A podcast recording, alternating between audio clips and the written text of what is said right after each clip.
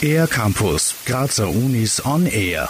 Wenn Klang und Raum verschmelzen und der Ort selbst Teil des Kunstwerks wird, das lässt sich am 23. März im Momut der Kunstuni Graz erleben. Der norwegische Klangkünstler und Komponist Trond Lossius präsentiert dort Raumklangmusik seiner Kolleginnen und Kollegen.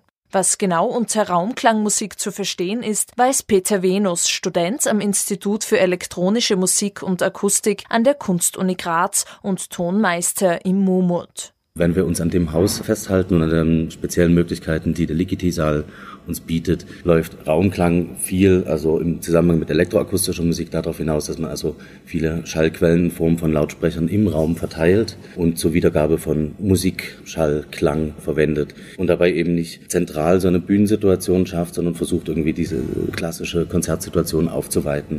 Als Klang- und Installationskünstler erforscht Trond Lossius in seinen Projekten nicht nur Klang, sondern auch Ort und Raum. Ein besonderer Raum ist auch der Ligeti-Saal im Mumut, in dem das Konzert stattfindet. Er ist so gebaut worden, dass er für verschiedene Arten von Musik ideal ist. Durch ein Raumakustiksystem kann das Nachhallverhalten des Saales nämlich verändert werden, sagt Peter Venus. Man kann sich das so vorstellen, dass es also einen großen Computer gibt, der unter Zuhilfenahme von kleinen Mikrofonen und kleinen Lautsprechern in der Wand in der Lage ist, quasi die Nachhalleigenschaften aktiv zu verändern. Was, wenn man das tatsächlich physikalisch, also bautechnisch machen würde, darauf hinauslaufen würde, dass man jedes Mal irgendwie die Wand abreißt und wieder anders aufbaut, nur um die Reflexionseigenschaften der Wände zu verändern. Trandlossius präsentiert allerdings nicht nur Raumklangmusik. Er hat etwa auch das Ambisonic Toolkit für die Software Reaper entwickelt. Ambisonics ist im entfernten Sinne mit Surround Sound vergleichbar, der Zuhörerinnen und Zuhörer mit Klängen umschließt.